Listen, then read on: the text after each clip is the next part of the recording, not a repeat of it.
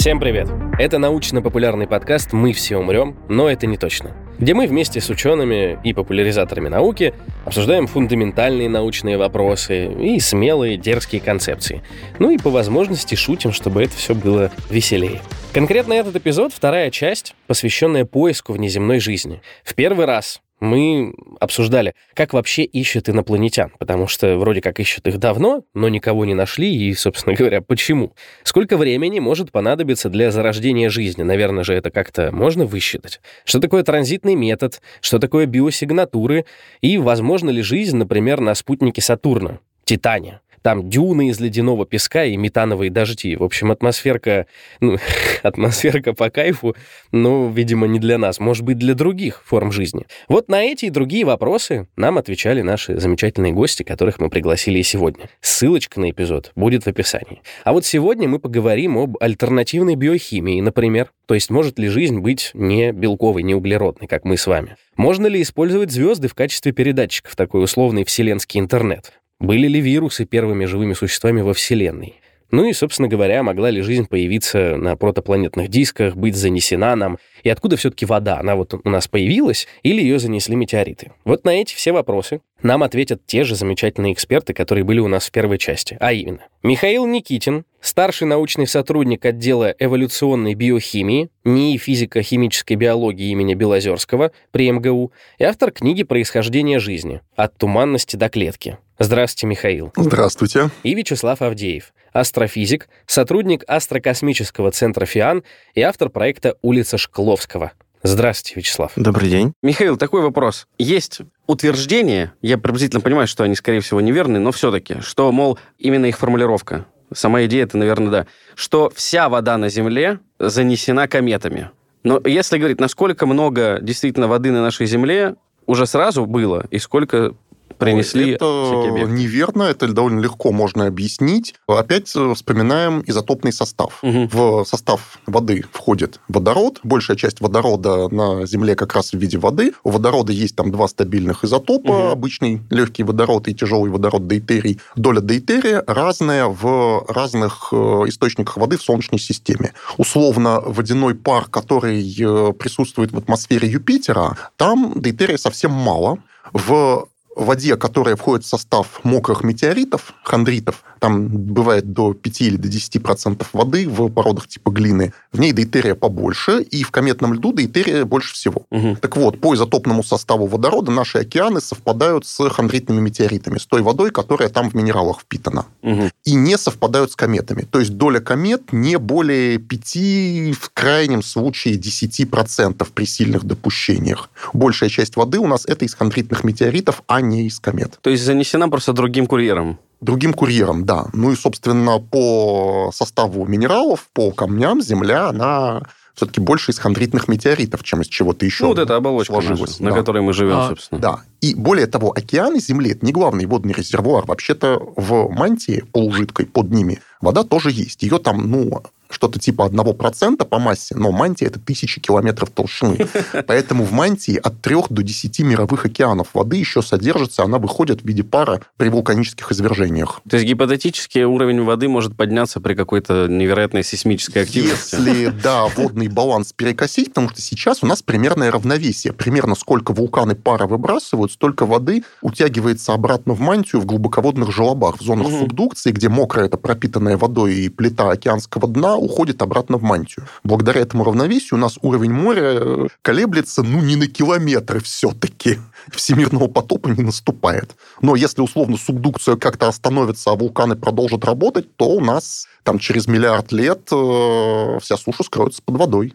Блин, это так настолько какой-то неустойчивый механизм. Чем больше вы переменных озвучиваете, тем исключительнее кажется та среда, в которой мы живем. Нет, конкретно в случае с субдукцией там есть механизмы, которые это стабилизируют. Оно не случайно так совпало. Ну хорошо, на другой планете гипотетически, где э, активность была бы выше или ниже, мог бы быть другой баланс? Э, как да. Земля, но при этом ведет себя кора немного по-другому, например. Наверное, мог бы. Возможно, это то, что произошло с Венерой. Венера – это планета, которая, с одной стороны, очень похожа на Землю угу. по размеру массы и по минеральному составу. Но, с другой стороны, там она удивительно бедна водой.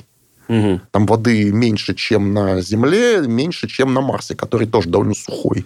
И предположительно потеря воды произошла из-за того, что Венера ближе к Солнцу, Венера была жарче, там водяной пар из атмосферы так и не сконденсировался в океан, угу. вулканы продолжали работать, э, вынося воду из мантии в атмосферу, а обратно она не, не заходила, потому что в отсутствии океана субдукция воды не работала. Угу. Ну и водяной пар из атмосферы постепенно разрушался солнечным ультрафиолетом, радиацией солнечного ветра и улетал. И так Венера стала сухой. Ну вот, собственно, я про это и говорил. А такой вопрос. А откуда берутся метеориты, на которых есть вода? Вообще, как, как берется комета в, в космосе, как берется метеорит? Не, ну мы когда говорим, во-первых, метеориты очень разные у нас бывают. Большая часть как раз это остатки от того вещества, из которого формировались планеты и вообще крупные тела Солнечной системы. То есть те же самые... это строительный мусор. Да, то есть те же самые... Что им придало скорость?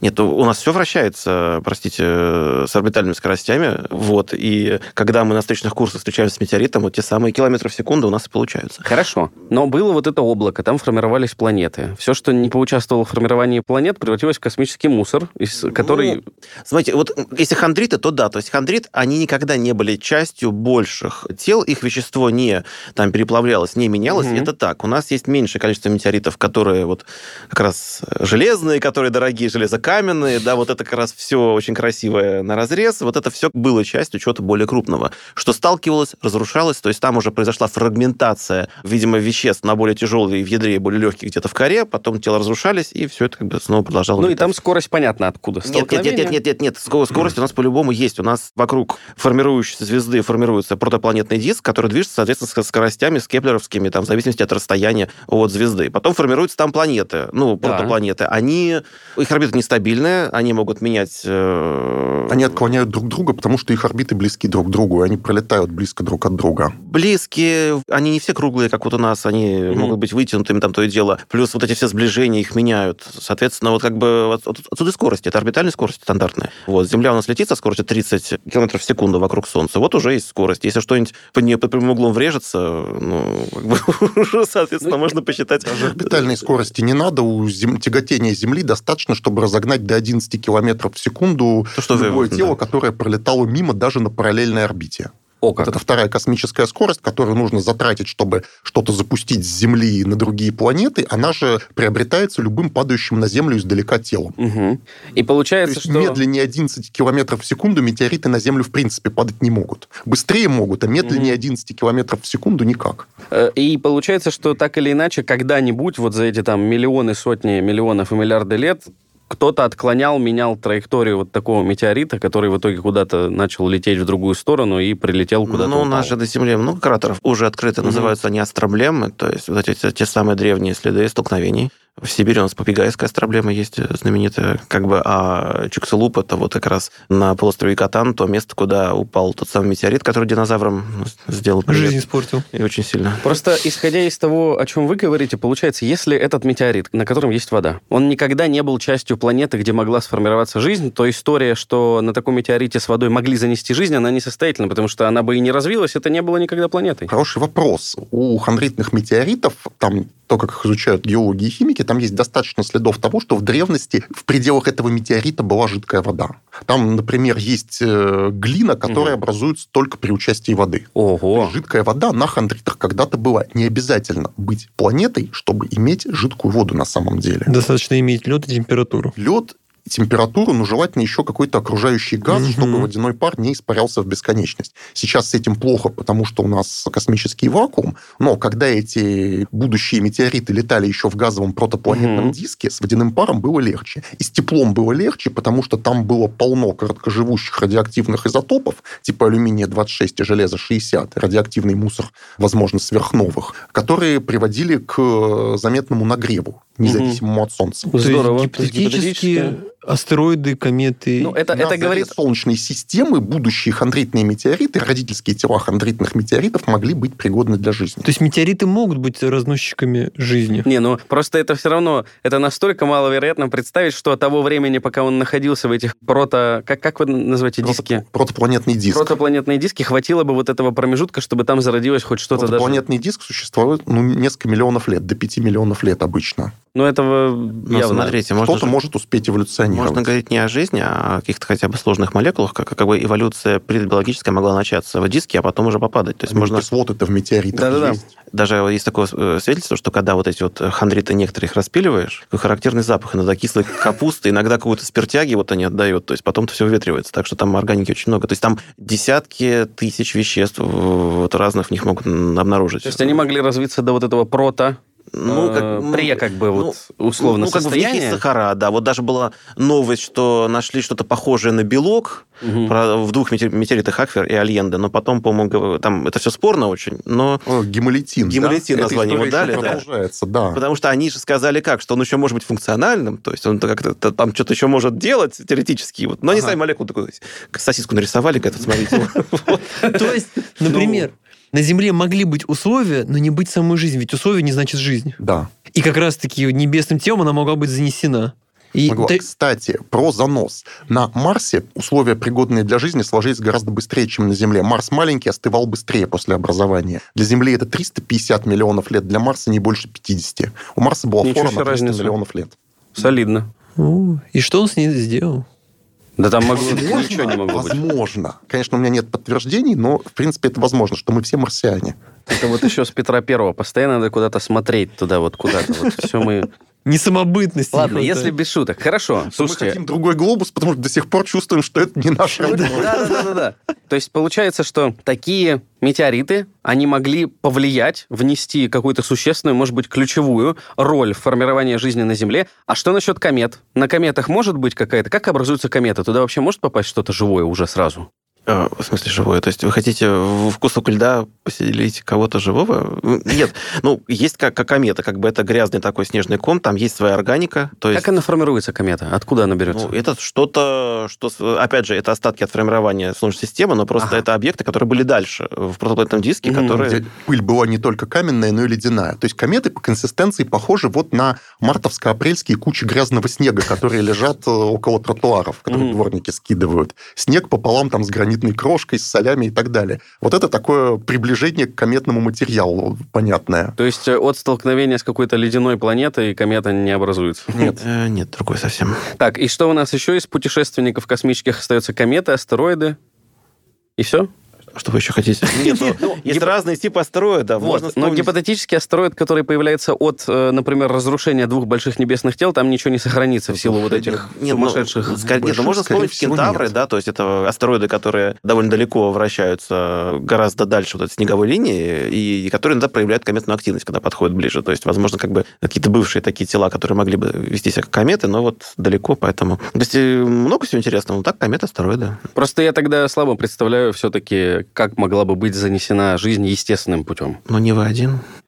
Я понял, понял. Э, Я и, я и не претендую на какую-то исключительно новую идею. Так просто логически пытаюсь рассуждать. Хорошо, но это если мы говорим про живую форму жизни. А если моя любимая история про вирусы, которые живые только когда они уже попадают в какую-то живую форму жизни, чтобы ее эксплуатировать для копирования себе. Вот вирусы могли быть занесены каким-нибудь небесным телом? Вирусы, кстати, несмотря на то, что они простые, они менее стабильны, чем устойчивые споры какой-нибудь сибирской язвы или чем тихоходки. Потому что вирусные частицы очень маленькие, у них меньше слоев защиты, чем у там, бактериальных или грибных спор. Условно, скотомогильник э, сибирской язвы, он еще лет 200 сохраняет опасность. Вирусы за такое время э, в условиях Земли погибают практически все. Мгм. То есть у Нифига вирусов с себе. устойчивостью на самом деле не так все хорошо. Но если он во льду?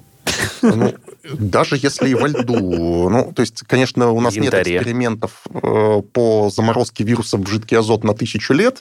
Наука столько времени не существует. Вот, но, в общем, были эксперименты с э, инкубацией там разных микробов, Мгм. мелких животных, э, грибов и так далее на наружной стороне космической станции МКС. Ну и, в общем, споры многих бактерий там за несколько лет в открытом космосе безо всякого камня снаружи жизнеспособность э, некоторые сохраняют. Мгм. И тихоходки сохраняют, а вирусы нет. Ну как? Более того, когда стали контроли смотреть внимательнее этих экспериментов, обнаружили, что просто на обшивке МКС, безо всяких экспериментальных этих тарелочек, Мгм.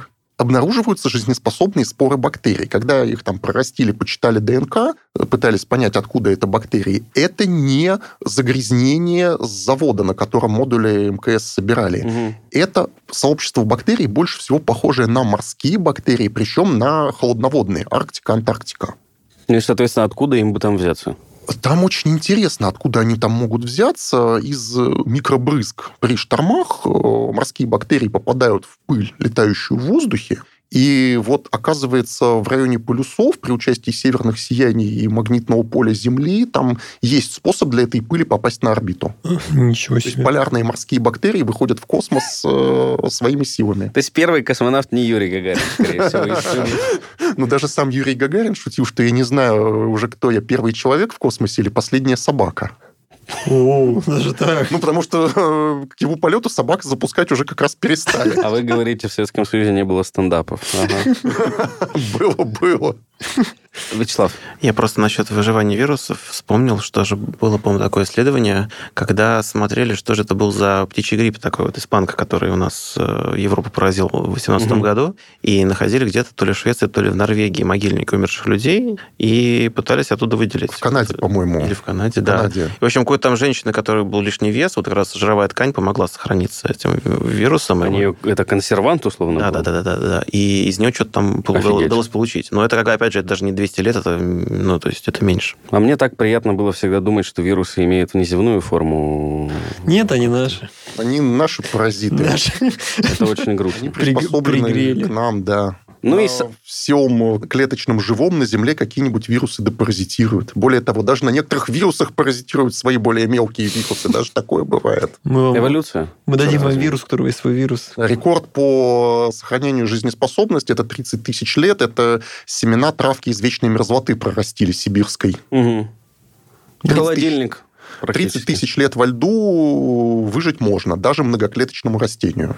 Вроде много, а вот в масштабах, ну, которые мы сегодня обсуждали, меркам, да, да, это... Ну, долететь до Марса или с Марса до Земли хватит. Ну, только если. Ну, обычно среднее время полета метеорита с Марса на Землю, по оценкам, это несколько миллионов лет. Потому что летят они не по прямой, а нужно понимать, как бы процесс довольно долгий. И вот смотрели по марсианским метеоритам, когда он в космосе, в нем остаются следы космических лучей.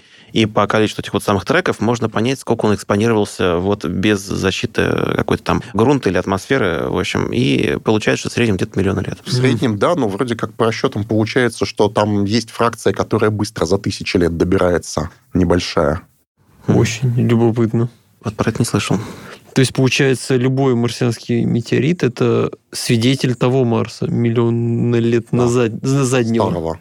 Интересно. Нет, ну любая марсианская порода это свидетель древнего Марса, как бы. Тем более, что на Марсе нет тектоники, вот Кто? не, нет тектоники плиты, и, соответственно, породы сохраняются. Mm-hmm. Так что...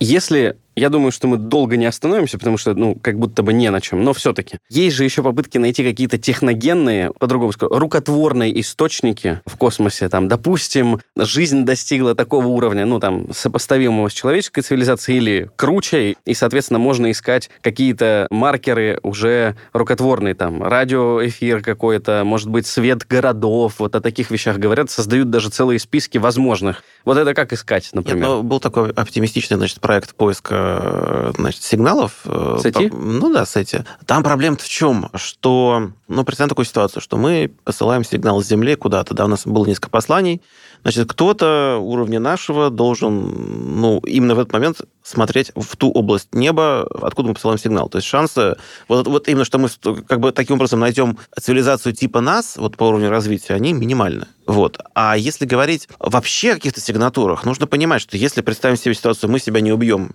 изменением климата там, или в какой-то ужасной ядерной катастрофе и продолжим развиваться, вот, то со временем мы будем потреблять все больше и больше энергии. Для этого нам потребуется колонизировать там разные планеты, строить какую-нибудь сферу Дайсона вокруг звезды, то есть чтобы э, некоторые устройства, чтобы поглощать энергию звезды. И это все накладывает отпечаток на то, как мы выглядим со стороны. Например, если звезду накрыть сферой Дайсона, то это вещество вокруг звезды будет нагреваться, переизлучать инфракрасном диапазоне, как это, когда придет в равновесие, и это все с большого расстояния можно заметить. Вообще, один из э, способов поиска вот таких вот рукотворных объектов это искать в инфракрасном диапазоне точные источники, которые уже будут очень подозрительные. Вот, и должен сказать, что мы пока ничего такого особо подозрительного, чего нельзя было бы объяснить чем-то другим, мы не видим. И э, это... А насколько много мы видим? Ну, смотрите, то есть вот есть цивилизации типа 2 по Кардашову, то есть те, которые потребляют всю энергию звезды, но угу. они, соответственно, на масштабе всей нашей галактики должны быть как-то заметны.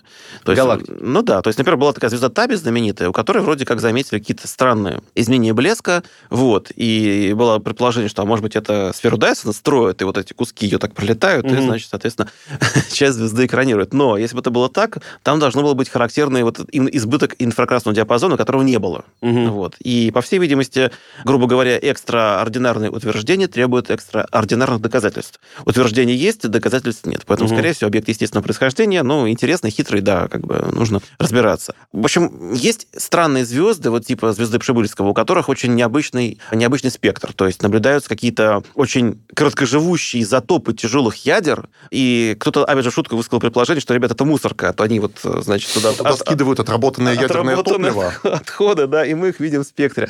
Вот. Но опять же, как бы... Это было бы очень иронично найти, так найти внеземную жизнь. Найти, на помойку. Найти мусорную свалку. Но сама звезда по себе очень необычная. То есть, если бы это была звезда типа Солнца, да, с таким составом, вот уже было бы подозрительно. Но нет, звезда не может э, сама по себе содержать жизнь, она очень такая характерная. Поэтому, опять же, нет. Скорее всего, это естественные процессы, какая-то там необычная конвекция идет, э, и вещество из недр может достичь поверхности, а там что только не образуется. Поэтому, опять же, проехали. Есть странные объекты, но ни одного нет настолько странного, чтобы даже можно было так причудиться и сказать, хм, подозрительно. Вот, к сожалению. Но в целом смотреть стоит на какие-то энергетические аномалии. Нет, ну мы как бы так смотрим. Мы постоянно что-нибудь смотрим, что-нибудь замечаем. Вот, нет, безусловно. Я имею в виду с точки зрения предположения о том, что есть какая-то цивилизация. То есть получается, что кроме как обращать внимание на какие-то энергетические аномалии и предполагать, что они потребляют, они подчинили себе там энергию звезд и так далее, вот кроме этого каких-то пока что ну, возможностей... Ну, я, я не знаю, вот мы как бы представим себе ситуацию, мы ничего не знаем о цивилизации техногенной. Вот мы выходим из леса, видим завод, стоит дымит. Очень необычно, облака поднимаются каких-то таких высоких штук. Никогда такого у себя в лесу не видел. Видел вулкан, но это явно не вулкан. Mm-hmm. Вот как бы уже подозрительный объект. Да, вот вот такие штуки, как бы, наверное, ну, вот э, они, если бы они были, они попадались на глаза. Но вот пока нет. Есть э, сразу тогда вопрос. Года два назад прочитал книгу «Задача трех тел». Кто интересуется научной фантастикой, можно почитать. И там было так интересно, что они использовали Солнце как ретранслятор радиосигнала во Вселенную, потому что не могли пробить сигнал на расстояние, и использовали Солнце, чтобы дать послание во всю Вселенную. Спасибо за спойлер, Артур. А это в самом начале. Ладно. Я тут вспомнил, у нас, можно Люцисине не вспоминать, а у нас есть наш отечественный писатель Роберт Ибатулин. У него есть э, роман «Роза и червь». Так вот там, значит, идея в том, что Межзвездная война началась, но эта война такая вот с точки зрения вот современной почти физики, то есть до релятивистских скоростей, то есть там mm-hmm. удар ждем несколько столетий, пока к нему готовимся. Вот, пока... Очень похоже. Так вот, э, грубо говоря, идея там в том, что, значит, вся галактика, она освоена разными цивилизациями, а вот звезды типа Солнца, они довольно спокойные, они именно ретрансляторы. Вот в гравитационных фокусах ставят, значит, какое-то устройство, и оно с помощью Солнца усиливается в эти миллионы раз, и куда-то... Люцид вот... подглядел, короче. В общем, ну, эта идея она довольно, я так понимаю, лет 20 вот этого галактического интернета, mm-hmm. использования звезд как ретрансляторов. Но, скажем так, Люцисин не первый, да. То есть у нас уже фантастика... Была можно была. использовать? Ну, наверное, можно, только надо знать, куда посылаем сигнал. То есть надо, чтобы мы его слали не на деревню дедушки, а конкретную точку. Ага. Тогда То можно. история как с антенной во все стороны. А это нет, всенаправленный маяк так не сделаешь. Нужно какое-то другое устройство. Ну как, усилитель можно использовать звезду? Вот конкретное место. Мы знаем, что вот там, при, вот там ребята ждут нашего сигнала, значит, можно, да. Как линзу, чтобы собирать э, радиоволны в одну Но нужен фокус ретранслятор специально поставить, а, который ты... примет сигнал и усилит его вот... Тогда, как вот дорожная карта, если мы находим что-то, что подозрительно, необъяснимо и может привести к э, предположению, что там находится жизнь. Допустим, опять же, что-то вокруг э, звезды, вот то, что вы описывали, какая-то странная штука. Вот если такой ретранслятор создать и в такие точки бить, это, ну, нормальный сценарий, Имеет смысл. да, способ как бы. Надо сначала понять, что мы нашли. Ну, Но мы не поймем, своими глазами не увидим. Ну, просто если, если это естественная какая-то, да, э, нерукотворная штука, это аномалия, ну, просто в холостую придет сигнал. Или вы про то, что стоит ли в целом идти первым на контакт? Э, нет, я думаю, что на контакт идти стоит все-таки, наверное, но я не совсем понимаю, то есть, смотря что мы нашли, нашли следы техноцивилизации, скорее всего, они нас уже знают тогда, потому что, ну, из такого расстояния, простите, мы их нашли, они нас уже давно... Если они уже сферу Дайсона строят, а, блин, да. наших. Они нас, наверное, уже нашли. Понял. Конечно. И мы тут в сон стыкаем. Посмотрите на нас. Ну, из разряда, то есть мы стучимся к ним в дверь, они такие, не надо. Не надо. Мы про вас и так знаем, ребята.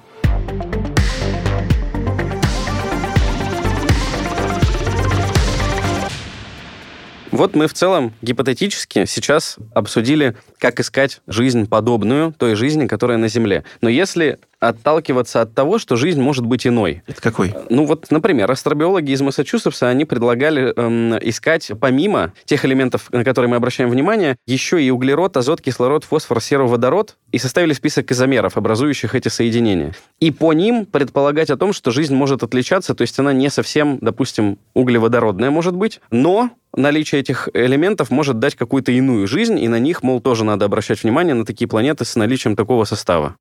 Ну, смотрите, с э, тем, что основные химические элементы нашей жизни это вот, там углерод, водород, кислород, азот, там как бы уйти от этого трудно, потому что это просто они входят в топ-5 самых распространенных элементов во Вселенной. Угу. Пятый в этом топе это гелий, который инертный газ. Для э, жизни он бесполезен совершенно. И более того, даже из топ-10 наша жизнь использует 7. Там еще сера, магний и железо. Тоже все имеют очень угу. важную роль в земной биохимии. То есть с этой точки зрения наш выбор элементов для земной жизни выглядит так довольно оптимально. Но, конечно, и в пределах этого набора элементов возможны варианты. Самые э, красивые, которые мне приходят в голову, это замена воды на жидкий СО2 на жидкую углекислоту, которая mm. бывает при давлениях более высоких, чем наша земная атмосферная. То, То есть что-то подземное, как Нет, не обязательно бы. подземное, достаточно просто более массивную планету с более плотной атмосферой, чтобы на ней была возможность ага. существования углекислотных океанов. Углекислотные озера, кстати, нашлись на Земле, на океанском дне в некоторых местах, mm.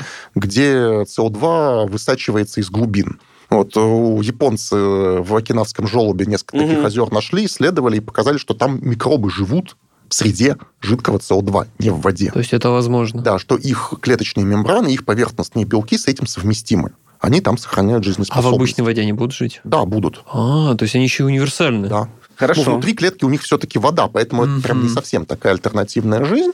Но вообще жидкий СО2 – это очень интересный альтернативный растворитель. Белки в нем прекрасно стабильны и работают, а вот э, двойная спираль ДНК там не образуется. ДНК и РНК там только в односпиральной форме возможны, поэтому молекулы наследственности там должны быть у них другие. А вот белки Но они могут быть. могут быть.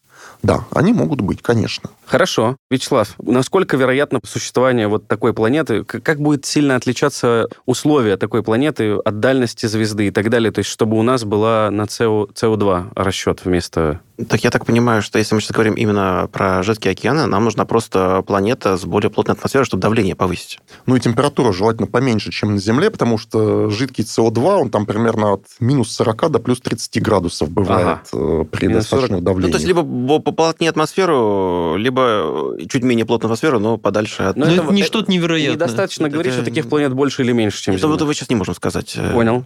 Пока мы не можем так Довольно много суперземель открыто, и наверняка суперземля с плотной атмосферой, в принципе... Достаточно прохладная угу. будет... Э, то есть как раз-таки вот что-то такое, такое там можно искать. Так интересно, то есть можно представить планету, у которой, значит, э, может быть и жидкая вода, и жидкий СО2 одновременно. Но они смешиваются. Да. На одной стороне так, на второй так. Хорошо, а если говорить о использование азота и фосфора, комбинация, которая заменяет углерод, и фотосинтез, например, растений вместо воды и углекислоты мог использовать аммиак и фосфин. Замена углерода на азот возможна только при чудовищных давлениях, которые угу. на планете земного типа невозможны, которые вот. возможны только в глубине планет-гигантов, начиная с Урана и Нептуна. Угу. Там э, по расчетам квантовых химиков, там группа Артема Аганова, например, э, много это делала, Там Я у него и подсмотрел. В давлениях mm-hmm. возможны сложные соединения азота, не менее сложные, чем углеродная химия у нас. Но если на такой основе возникнет жизнь, то ее судьба будет очень незавидна, потому что она никогда-никогда не сможет выйти в космос. При попытке вылезти куда-то, где нет этого чудовищного давления, они взорвутся и превратятся в газообразный азот. Угу. То есть, допустим... Мы к ним спуститься не сможем, нас раздавят, они к нам подняться не могут, их разорвут. В серединке встречаемся. Только через Wi-Fi, получается. Ну, боюсь, что да. А почему не рассматривается вариант жизни на газовых гигантах? Это невозможно? Потому что на газовых гигантах, типа Юпитера и Сатурна, там довольно тонкий слой э, с умеренной температурой. Там очень быстро температура нарастает с глубиной и быстро становится жарко. И все, кто не умеют держаться в верхнем слое устойчиво, независимо ни от чего, э, утонут, раздавятся и прожарятся. Не, ну, кстати, Карл Саган же предлагал всяких там флоутеров и прочую угу. штуку именно для таких планет. Но если Юпитер тут не очень подходит, у него очень турбулентная атмосфера, то есть там сложно держаться в этом слое. Угу. Тебя либо затянут затянет, где ты замерзнешь, либо опустит, э, где ты пожаришь. Сатурн в этом плане, наверное, предпочтительнее, но, опять же, то есть рассматривать можно все, что угодно, но это пока чистая фантастика, потому что, ну, мы не совсем все понимаем с абиогенезом вот у нас, а тут, значит, нужно совсем другие условия смотреть, mm-hmm. не похожие. То есть это довольно сложно. Вот, еще есть всякие подледные океаны крупных спутников, типа Европы, Ганимеда и Титана, вот, э, в которых по условиям земные некоторые бактерии могли бы выжить, размножиться. Но земные, опять же, не из фосфора и азота. Про фосфор и азот ничего сказать не можем. Тут из азота точно нет, потому что давление недостаточно а, большое. А, вот оно что. По-моему, как раз энцелад стабильной... рассматривали в этой работе. Да, энцелад. Э, кстати, особенность энцелада, что там не просто водные океаны, а океан из нашатырного спирта. Там процентов 5 аммиака в этой воде растворено.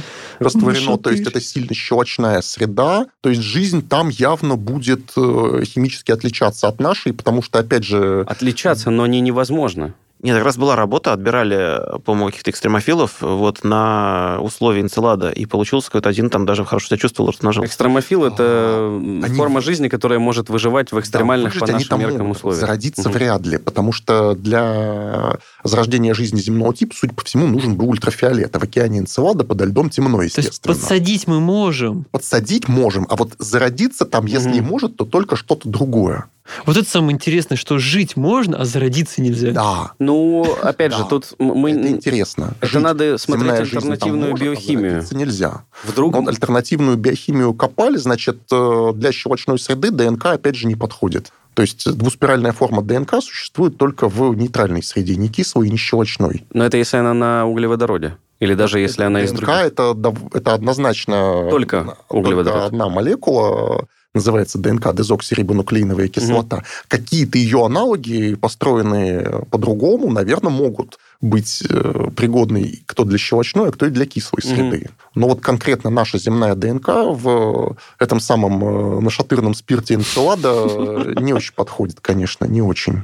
Хорошо, а если э, все еще говорить там про уран и Нептун, допустим, там 8% аммиака, азотистые соединения, если рассматривать за основу? Ну вот э, при чудовищных давлениях можно, но... Ну, я понял. Даже просто смоделировать это в лаборатории толком не сможем. А, даже так? То есть в лабораторных условиях пока проверить не вариант? В лабораторных условиях очень дорого, в малюсеньком объеме, на прессе с алмазной наковальней, в объеме меньше кубического миллиметра, такие давления достижимы. Вы понимаете, да, что это очень э, дорогие и неудобные эксперименты. И денег, скорее всего, не Мне просто, знаете, что интересно? А вдруг жизнь, она на самом деле под боком?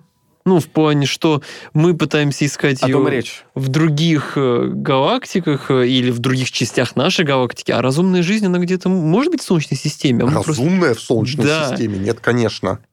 Почему? Ну, потому что ее бы... Хотя, Нет, а ну, если они там на Европе или на Титане ну, где-то плавают Неандертальцы, это же разумная жизнь была? Да, была. Киты, это же разумная а, жизнь. А вдруг подо льдом неандертальцы китовые? Кто-то, «Аватар» пересмотрел. Ну, бойкотирую.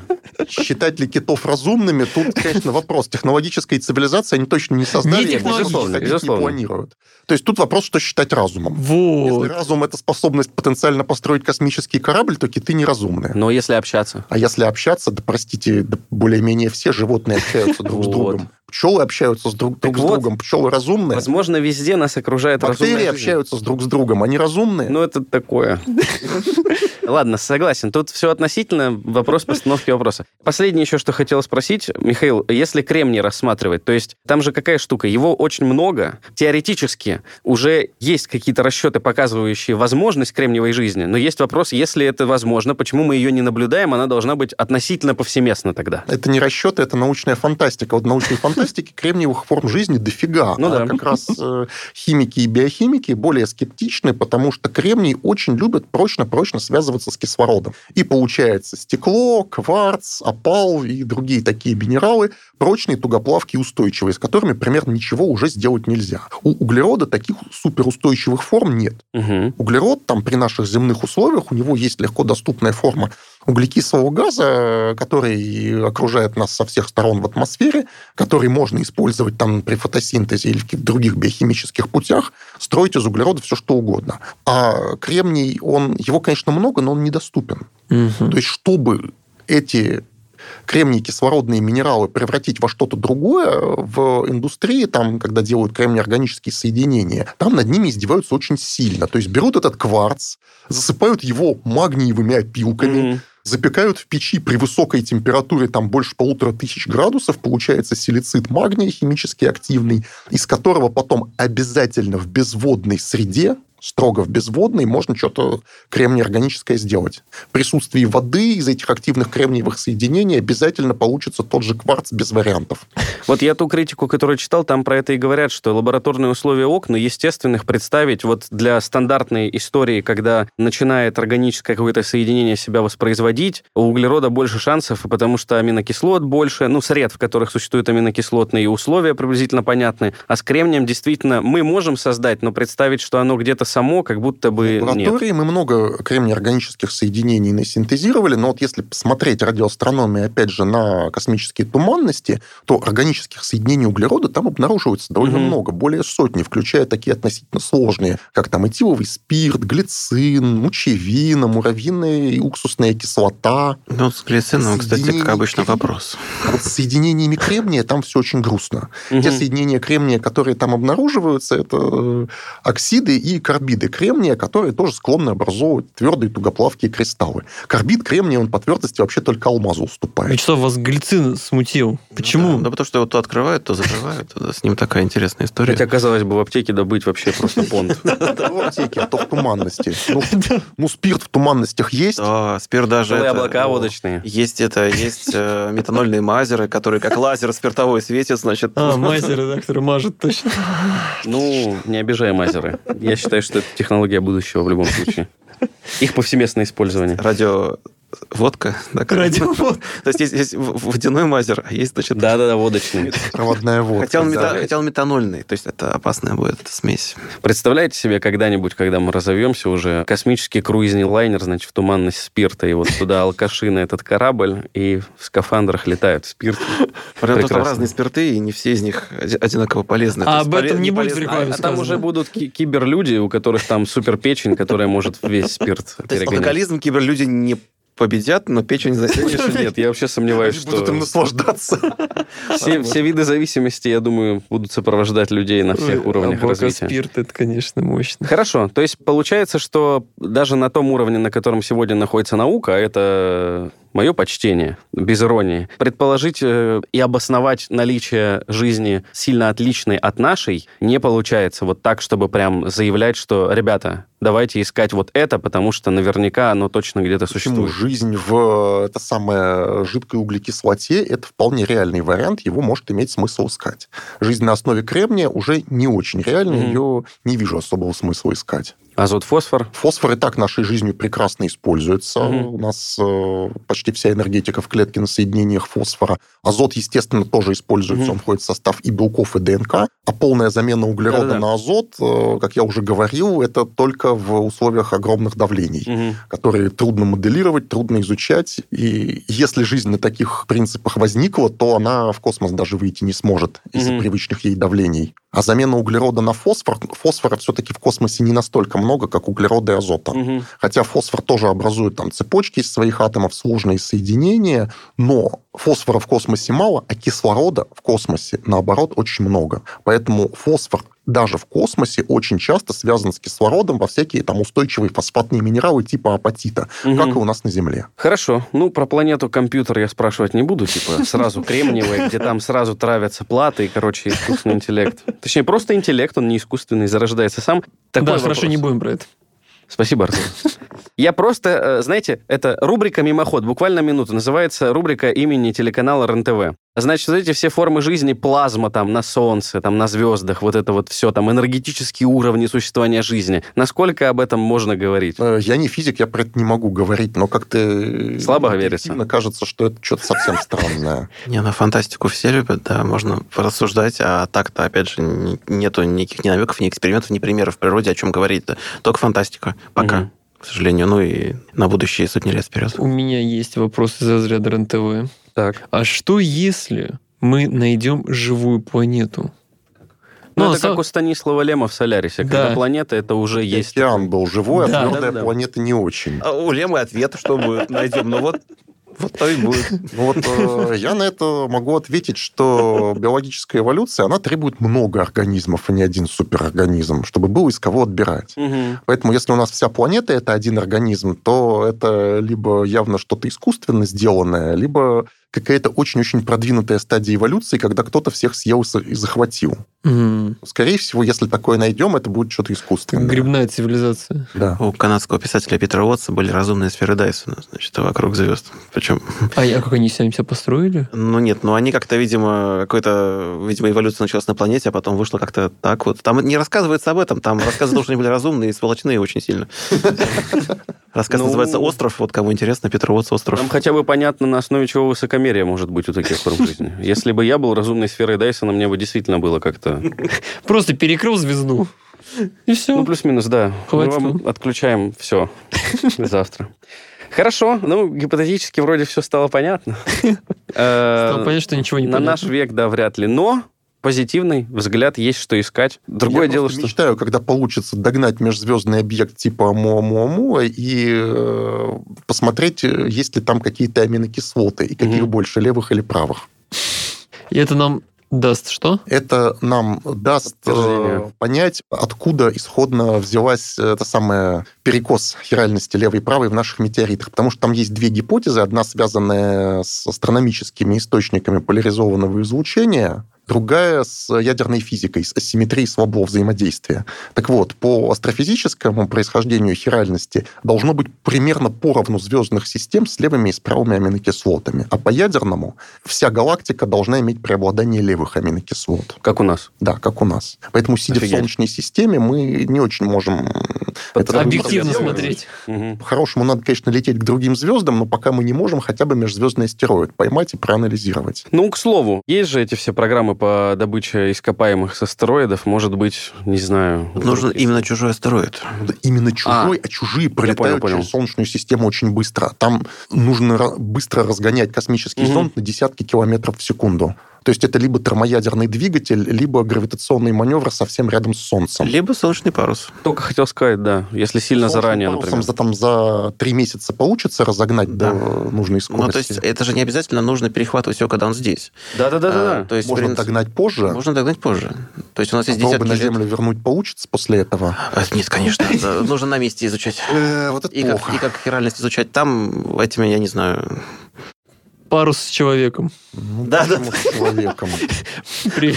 А он будет на вкус, значит, определять Газовый хроматограф э, с хиральным сорбентом, типа на основе природной целлюлозы. На марсоходе Curiosity, по-моему, такой поставили. А что они рассчитывают там? Для чего он там? Так, вдруг остатки есть какие-то... На Марсе вполне реально найти сохранившуюся органику от бывшей жизни на поверхности. Сейчас на поверхности Марса не особо кто может выжить, потому что там радиации многовато и сухо. Но в прошлом на Марсе бактерии вполне могли жить на Могли, то есть это все равно предположение. Так, ну, надо А в проверять. глубинах Марса они могут жить до сих пор. И какие-то продукты их жизнедеятельности, условная марсианская нефть, могут выходить на поверхность. Ну, тот же метан, например. Ну, я понял, то есть... Поэтому э, Curiosity биохимические приборы есть. А у китайцев, кстати? Они же тоже сейчас будут марсоход отправлять. Самый крутой марсоход вот по биологии должен был быть, в второй очередь, Экзомарс, вот тот самый Розалин Франклин, Мгм. который позже полетит, уже не в составе Экзомарса, а отдельно, но это будет уже, по-моему, конец вот этого десятилетия. Десятилетие, Мгм. да-да-да. Ну, тогда предлагаю встретиться как раз-таки вот Когда он полетит, к 30-му, да. И будет что обсудить принципиально новое, если эта студия будет еще стоять к 30-му году. Спасибо большое, Вячеслав. Спасибо большое, Михаил. Надеюсь, не в последний раз с вами встретились. Может быть, посоветуете что-то нашим слушателям, которые планируют... Почитать, э, подумать. Да, почитать, подумать, прийти в науку, возможно. Ну, прийти в науку, если хотите, приходите. А так наука тот еще цирк с конями, весьма на любителя. Ну да, наверное, только подпишусь под вышесказанным. А вы любите фантастику? Читаете ли вы? Я сейчас практически не читаю ничего, кроме как по работе. Я уже много лет не читаю фантастические произведения, я отслеживаю, что выходит, но Мгм. времени нет. Единственное, в, в прошлом году после операции у меня был где-то такой режим близкий к постельному. Мгм. Я прочитал одну коротенькую фан- фантастическую повесть, называется «Революция в стоп-кадрах» Питера Уотса. Э, Мгм. Вот. И как бы вот все, на что мне хватило, дальше все, времени снова нет. Увы. Хорошо, а если из того, что вы когда-либо читали, что, по-вашему, э, можно посоветовать слушателям, которых интересует вопрос там любой внеземной жизни? внеземной жизни, цивилизации. Ну, если с моей стороны, это, наверное, все начиная от Лема и заканчивая тем же самым Питером Уотсом, который довольно близок по своему пессимизму. Но единственное, Питер Уотс немножко странный автор. Ну, нужно понимать, что вы читаете немножко психа, и кроме кру- А В крутой какую сторону психа? Какой у него диагноз? сексуальной девиации, расчлененка, Ой-ой-ой. убийства и прочее, но при этом очень крутые идеи. как мы любим. Но при этом очень крутые идеи в плане фантастики. Вот, например, вот ложная слепота, о контакте с неразумными пришельцами, то есть, которых нету как бы в нашем понимании разума, но есть технологии. Или вот э, тот же самый остров, вот это его коротенький рассказ о том, как вот межзвездный корабль натыкается на разумную сферу, которая, ну, в общем, не буду спойлерить, но, Мгм. в общем, это неожиданно, что она хочет. и- Но Питер Вотс это прям столб Да, да. современной фантастики. Ну, из нон-фикшена можно посоветовать Карла Сагана примерно всего. э, Да. э, Так, если забить на скромность, можно мою книгу посоветовать. Э, Там целая глава про альтернативную биохимию есть. Есть книга Эрика Асфога недавно вышла на русском языке, когда у Земли было две Луны. Это астроном, который как раз происхождением Солнечной системы и планетных систем занимается. Вот если хотите про сравнение Солнечной системы с экзопланетными системами, вот эта книга идеальная. Ну, я тогда от себя добавлю, если про научпоп, уж туда мы ушли, то 5 миллиардов лет одиночества достаточно хорошая штука, чтобы въехать вообще в астрофизику, астробиологию. Она очень простая в нескольких жанрах. Там и расследование журналистское, и просто бытописание, и куча еще объяснений достаточно простых э, всех вот фундаментальных вещей. Ну, от меня тогда, как уже это понятно, я очень люблю Люси Циня, и поэтому это задача трех тел. Китайский агент. Если что, Вячеслав сейчас сморщился и показал, что я не то люблю. Нет, я, я, я скорее улыбнулся сильно. Так, ну что ж, э, ссылочки на ресурсы Михаила Вячеслава в описании, ссылочки на эпизоды предыдущие, в которых участвовали Михаил и Вячеслав, тоже в описании. Все, что вам нужно в описании. Всего хорошего. Всем пока.